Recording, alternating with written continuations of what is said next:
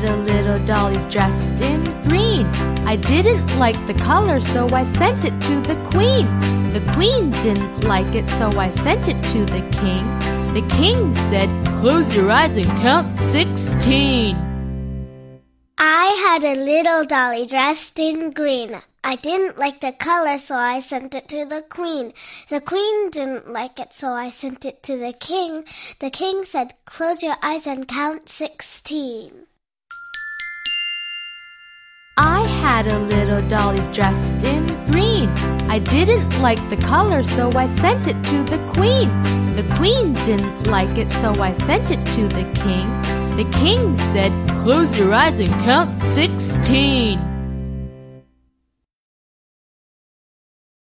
还在为宝宝早教困扰吗？